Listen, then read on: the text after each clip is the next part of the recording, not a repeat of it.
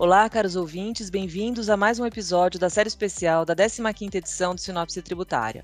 Eu sou a Gabriela Lemos e hoje vamos abordar o tema da correção monetária, inflação e seus impactos no, na tributação corporativa e no imposto de renda também da pessoa física com os meus sócios Flávio Mifano e Paulo Tedesco. Para entender bem o tema, da correção monetária, da inflação e de como isso impacta a apuração do imposto de renda e da contribuição social sobre o lucro, a ideia é iniciar, é iniciar a, a apresentação aqui, essa exposição, relembrando como era e como é hoje a legislação. Até 1995, ou seja, antes do Plano Real, havia uma legislação que determinava expressamente a necessidade de que se efetuasse a correção monetária das demonstrações financeiras, de modo a refletir os efeitos da desvalorização da moeda. E muitas discussões tributárias daquela época rondavam esse assunto muito com uma discussão de qual seria o índice que realmente refletiria a inflação. Nós vimos muitas decisões é, na, na, jurisprudência, nos precedentes, indicando que o índice de inflação deveria corresponder àquele equivalente à perda é, da, de valor da moeda do período, sob pena de se tributar o próprio bem, o próprio patrimônio, em detrimento do efetivo lucro das companhias e pessoas físicas também. Com a edição do Plano Real e com a implantação de um programa que tinha como pilar a desindexação da economia, a possibilidade da, da, correção monetária das demonstrações financeiras acabou suprimida pela legislação. E com o advento da Lei 9.249 de 1995, essa previsão de correção monetária das demonstrações financeiras foi expressamente revogada. Além disso, um outro dispositivo previsto também nessa legislação estabelecia que, quando se tratassem de bens e direitos adquiridos após 31 de dezembro de 1995, o custo de aquisição não seria mais corrigido monetariamente. Em contrapartida, aqueles bens que fossem adquiridos antes de 31 de dezembro deveriam ser atualizados, considerando a variação da UFIR até 31 de dezembro de 95 e a partir de 96 não mais seriam aplicadas é, qualquer índice de, de correção monetária. O fato é que a legislação acabou imaginando ou prevendo uma situação de equilíbrio na inflação é, vigente. A verdade é que no início nós tivemos índices que ficavam abaixo de 10%, durante muitos anos o índice ficou muito aquém, inclusive é, de 7%, é, por cento, sempre na faixa de 5%, 6% em alguns momentos até menor do que isso. E o que nós estamos vivendo é uma inflação que, ao longo dos últimos 12 meses, já supera os 10%, os 10% anual, e mais do que isso, com a expectativa que a gente tem de que até o final de 2021 o índice inflacionário aumente ainda mais com essa subida de preços que estamos vivenciando, a verdade é que existe uma expectativa de que esse número, considerando apenas um ano de, de 2021, fique muito acima dos 10%, que hoje é, é, o, é o índice que se mostra acumulado por 12 meses. E eu queria convidar o Flávio Mifano, que tem um foco de atuação na análise eh, da adequada tributação, no planejamento tributário, para fazer aqui os comentários de como ele enxerga essa mudança da legislação, especialmente nos dias de hoje, em que a gente vê essa crescente da, da inflação atingindo aí diretamente o, os interesses dos contribuintes. Vamos lá, obrigado, né, Gabriela. Eu acho que esse é um tema, a gente volta a falar dele agora no momento é, em que a inflação de fato está superando aí os dois dígitos. Curioso que faz pouco tempo, né, a gente estava num cenário de baixíssima inflação, né, e, e taxas de juros no, no, nível historicamente baixo, e agora a gente está discutindo aí um cenário, uma escalada inflacionária é, que traz essa discussão tributária é, sempre à tona. Se a gente olhar como a legislação do imposto de renda ela era é, na época em que nós tínhamos a correção monetária de balanço e como ela é hoje, nós tivemos é, evoluções significativas, né? tanto é, na própria legislação do imposto de renda, como na base dessa legislação, que é a contabilidade. Na época em que nós é, corrigíamos monetariamente os nossos balanços, nós tínhamos uma contabilidade que era fundamentalmente voltada para atendimento é, do fisco, né, a informação da contabilidade era muito mais pobre, ela não, não trazia muitos elementos aí para direcionar investidores e credores, é, e a partir do ano de 2008 nós começamos o processo de migração para o padrão internacional, para o IFRS, e a nossa contabilidade ganhou um contorno muito diferente da que tinha na época. Ao começar pela forma de mensuração de ativos e passivos. Né? Nós não temos mais uma contabilidade em que é, os ativos e passivos eles ficam necessariamente a valor de custo histórico. Né? Nós temos uma série de ativos e passivos hoje que são é, avaliados pelo seu valor justo e, obviamente, o valor justo de um ativo e de um passivo, é, no momento em que ele está sendo mensurado, reflete, obviamente, é, o componente da inflação. Então, a nossa contabilidade ela é bem diferente, né? E ela é, pelo menos do ponto de vista legal, depois acho que a gente vai ouvir o Paulo comentando aí como é que a gente é, reflete sobre isso na perspectiva constitucional, mas pelo menos do ponto de vista legal, a nossa contabilidade ela é o ponto de partida para apuração dos tributos sobre a renda, né? O imposto de renda é contribuição social sobre o lucro.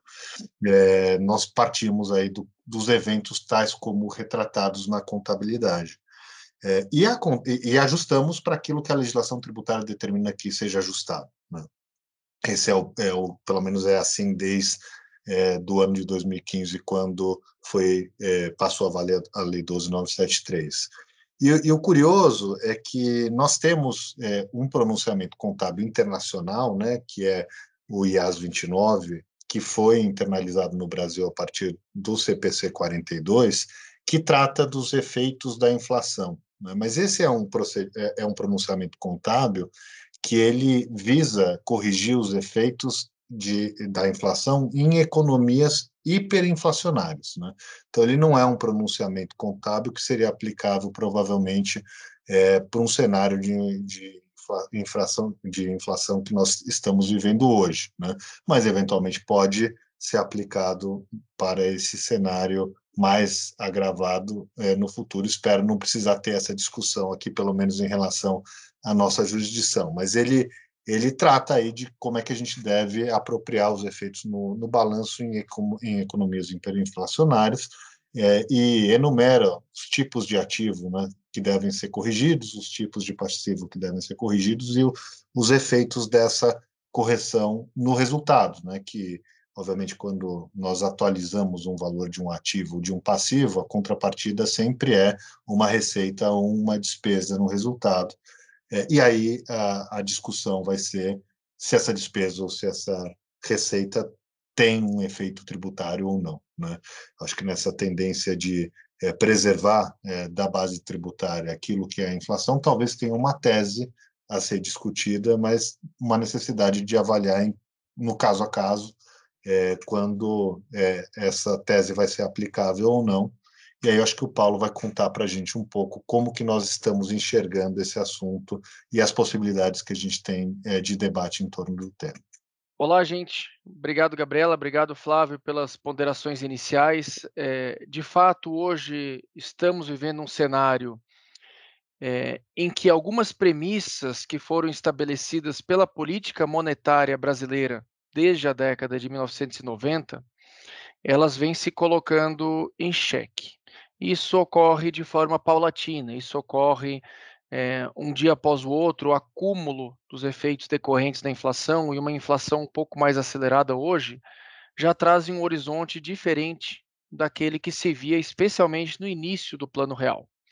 Então, para se encerrar a pressão inflacionária a espiral inflacionária que tínhamos no período que antecedia o Plano Real, é, a legislação que estabeleceu é, essa nova forma monetária no Brasil, ela trouxe é, princípios típicos de nominalismo da moeda. O que, que, queremos dizer com isso? A moeda ela foi prestigiada em seu valor nominal, ainda que houvesse algum desgaste no tempo, ainda que ela, após algum tempo, não tivesse exatamente o mesmo conteúdo econômico do marco inicial, mas se fez necessário estabelecer o valor nominal como sendo algo com grande prestígio e algo que devesse ser considerado com alguma primazia, justamente para que se eliminasse aquele efeito de é, automatismo inflacionário. Mas o fato é que hoje vivemos uma situação que, se comparamos nesses cerca de 25 anos, quase 30 do Plano Real, a realidade mudou. É, o que antes se comprava com mais ou menos 15 reais, hoje se compra com 100 reais. Existe uma diferença de mais ou menos sete vezes que a inflação no Brasil, durante todo esse período, já trouxe de repercussão. Em função disso, naturalmente, ativos que foram valorados e passivos também, que foram mensurados, considerando aquela realidade mais antiga, hoje eles já não têm uma expressão econômica fiel, uma expressão econômica compatível com o que eles efetivamente valem. Isso nós estamos falando, em última análise, dos efeitos da correção monetária. E o Supremo Tribunal Federal colocou em algumas oportunidades, nos últimos 20 anos, o que significa essa correção monetária. Aqui é importante fazer um contraponto. Enquanto nós estamos num ambiente, como o Flávio estava ponderando, de inflação controlada, um ambiente de normalidade inflacionária, porque a inflação é um elemento típico de qualquer economia no mundo, nada há a ser feito. O nominalismo da moeda ele deve prevalecer. No entanto, como o ministro Gilmar Mendes já colocou no passado, aspas, a configuração de um quadro de desordem econômica não só legitima, como impõe a tomada de medidas destinadas a restabelecer o completo equilíbrio econômico. O que isso significa no caso concreto? Significa que algumas premissas vão se tornar mais importantes do que o nominalismo e do que a estabilidade da moeda. Premissas que, por exemplo, expurgam da inflação qualquer efeito tributário. O Supremo já falou em julgamentos relativamente recentes que a correção monetária, aspas, não corresponde a uma sobrepaga. Ninguém enriquece e ninguém empobrece por efeito de correção monetária, porque a dívida que tem seu valor nominal atualizado ainda é a mesma dívida. Fecha aspas. Em função disso, o Supremo já ponderou no passado, com relação a planos econômicos, a que fiz referência há pouco, que, aspas, corrigir monetariamente os balanços empresariais tinha por função atenuar os impactos negativos da inflação, que conduz à formação de lucros fictícios e à inevitável imposição de tributos sobre valores diversos da venda real. Fecha aspas. Aqui vale também referência às palavras do ministro Roberto Barroso em um desses julgamentos, que estão se tornando cada vez mais atuais. E aqui é o nosso ponto de atenção. Em que medida esta realidade retratada aqui, por exemplo, pelo ministro Barroso, já se coloca hoje, ou está na iminência de se colocar. Diz o ministro Barroso, aspas, o desencontro substancial entre o índice estabelecido pelo legislador e a inflação apurada no período acaba produzindo no mundo real um aumento velado e retroativo sobre a carga tributária incidente sobre renda, a renda dos recorrentes no período. Ou seja, existe indiscutivelmente uma repercussão sobre aquilo que a Constituição autoriza tributar sobre a renda. E o Supremo tem sido muito diligente, muito fiel no passado recente com relação a isso. Aqui faço referência a dois julgamentos recentes. Ambos tratavam dos efeitos dos juros moratórios na exigência do imposto sobre a renda. Um tratou da pessoa física, outro tratou da, tratou da pessoa jurídica. Em ambos, o Supremo afirmou que esses juros moratórios não estão sujeitos à tributação. Se os juros não estão, quanto mais a correção monetária. O ministro Barroso, mais uma vez ele, trouxe elementos muito interessantes nesse julgamento recente, de pouquíssimos dias atrás. De acordo com o ministro Barroso, aspas, a correção monetária embutida na taxa Selic não se qualifica como um ganho novo, mas sim a recomposição de uma perda, fecha aspas.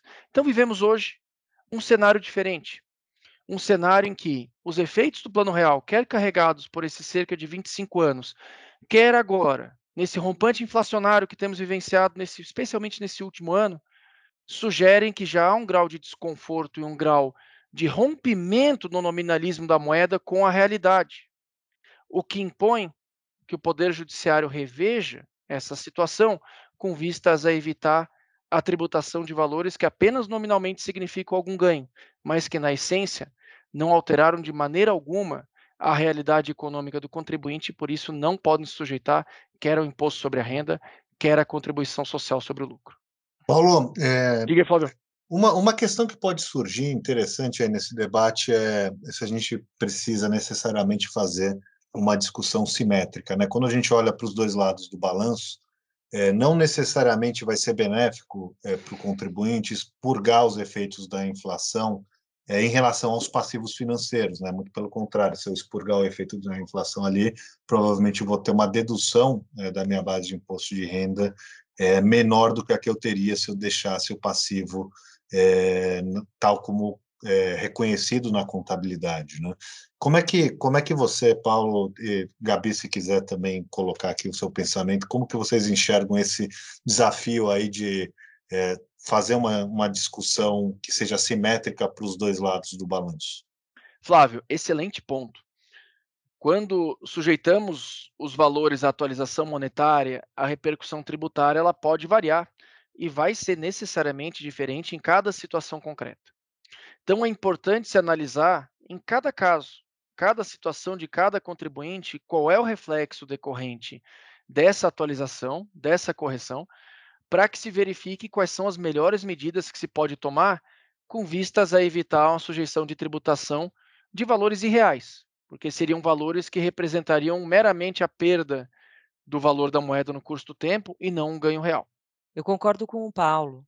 E acho, inclusive, que o grande objetivo aqui de qualquer pretensão judicial que se coloque deva seguir o caminho de afastar a tributação sobre patrimônio. Até porque acho que é isso que está sempre no radar das decisões do STF, que é, afastam a tributação quando não se atinge a efetiva materialidade do imposto de renda, que está lá no conceito constitucional de renda do artigo 153, inciso 3 da Constituição Federal. E diante de tudo isso que a gente discutiu até aqui, o que eu acho é que o importante realmente é entender qual é o perfil de cada contribuinte para se identificar qual é a melhor maneira de se levar essa discussão, se for é, adequada para essa realidade do contribuinte, de se levar o assunto ao judiciário. No nosso ponto de vista, entendo que são três os caminhos viáveis o pagamento e o pedido de repetição de indébito daquilo que se recolheu a mais, considerando a tributação da inflação, o depósito judicial, ao longo da discussão judicial, em que se faz o, o, o, depósito e lá na frente, a depender do resultado, se levanta o valor em favor do contribuinte ou se converte em renda o valor depositado de forma que não se atrai novos riscos para o contribuinte, ou ainda a tentativa de se buscar uma liminar com uma suspensão da exigibilidade que traria efeitos é, caixa de forma imediata. Essa discussão, acho que ela atinge a pessoa física na, na medida do, do imposto de renda e a pessoa jurídica, na medida do imposto de renda e da contribuição social sobre o lucro. E eu acho que é, o importante é que vocês, os contribuintes, estejam atentos ao que pode ser feito, às discussões que estão sendo debatidas no mercado e como o judiciário vai encaminhar essa discussão nos próximos anos. E para encerrar, eu gostaria de agradecer aos meus sócios aqui pela excelente discussão e a vocês, ouvintes, por sua audiência até aqui. Para ouvir os demais episódios dessa série especial, acesse o link na descrição. Até a próxima!